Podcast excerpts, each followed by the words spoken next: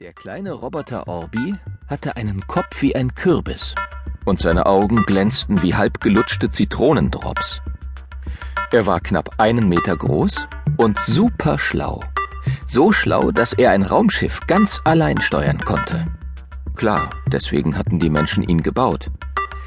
Er sollte viele Jahre lang durch den endlosen Weltraum fliegen und fremde Planeten erforschen. Weil eine Rückreise nicht vorgesehen war, kam für diese lange Reise nur ein Roboter in Frage. Menschen haben zu Hause immer eine Familie, zu der sie zurück wollen, oder Blumen, die sie gießen müssen. Aber bevor Orbi zum Weltraumbahnhof nach Kourou in Südamerika gebracht wurde, sollte er ein letztes Mal geprüft werden. Doch in der Nacht vor dem großen Test passierte es. Kaum hatte die Uhr Mitternacht geschlagen, brach ein heftiges Unwetter los. Es regnete und regnete. Es donnerte so laut, dass den Menschen das Ohrenschmalz aus den Ohren flog. Und es blitzte so hell, dass man sogar in der Nacht eine Sonnenbrille brauchte. Und dann passierte es. Ein gewaltiger Blitz schlug im Elektrizitätswerk ein. Sofort fiel der Strom aus. Überall.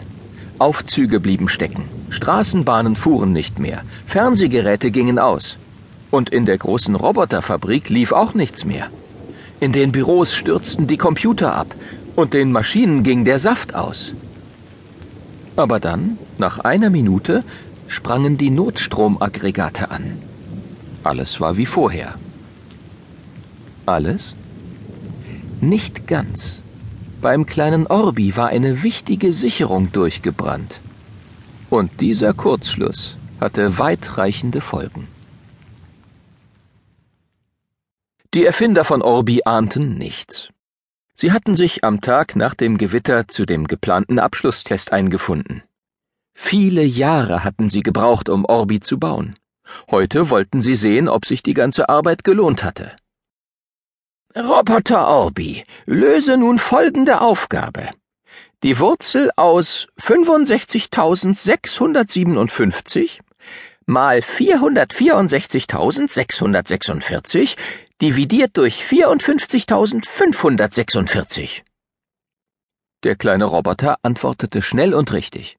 2182,7289678304. Die Ingenieure nickten zufrieden und stellten noch viel mehr Aufgaben. Je schwerer die Aufgabe, desto schneller kam die Antwort. Orbi, der klügste Roboter der Welt, machte keinen einzigen Fehler. Aber war er auch praktisch veranlagt? Schreib deinen Namen in Schönschrift, befahl man ihm. Geschickt griff Orbi mit seinem rechten Greifarm einen Füller und schrieb in bester Schönschrift seinen Namen auf. Vorwärts und rückwärts auf Chinesisch, Russisch und in fast jeder anderen Sprache, die es auf der Welt gab. Doch die Prüfung war immer noch nicht zu Ende. Bau diese Uhr auseinander und dann wieder zusammen, forderte der Cheferfinder ihn auf und legte eine winzige Armbanduhr auf den Tisch. Orbi konnte seinen Zeigefinger selbstverständlich auch als Bohrer und Schraubendreher benutzen. Und so löste er die Aufgabe ohne Probleme. Und jetzt erkläre uns deinen Auftrag, Orbi. Warum haben wir dich erfunden? Orbi hat eine besondere Mission zu erfüllen. Er wird mit einem Raumschiff in den Weltraum fliegen und fremde Planeten erforschen, antwortete Orbi. Endlich waren die Erfinder zufrieden. Bravo! Super! Klasse! Wahnsinn! schrien sie wild durcheinander. Aber das Raumschiff wird nicht zur Erde zurückfliegen.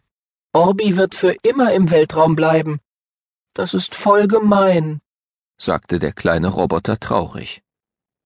Doch keiner hörte und beachtete ihn. Die Erfinder waren mit Jubeln beschäftigt. Lasst uns feiern gehen, rief einer in die Runde. Der Vorschlag wurde angenommen, und so verließen alle das Labor. Der kleine Roboter blieb allein zurück. Ihm war nicht nach Feiern. Er war sehr traurig. Und wenn die Erfinder genau hingesehen hätten, hätten sie bemerkt, dass ihm eine Träne über die Blechwange rollte.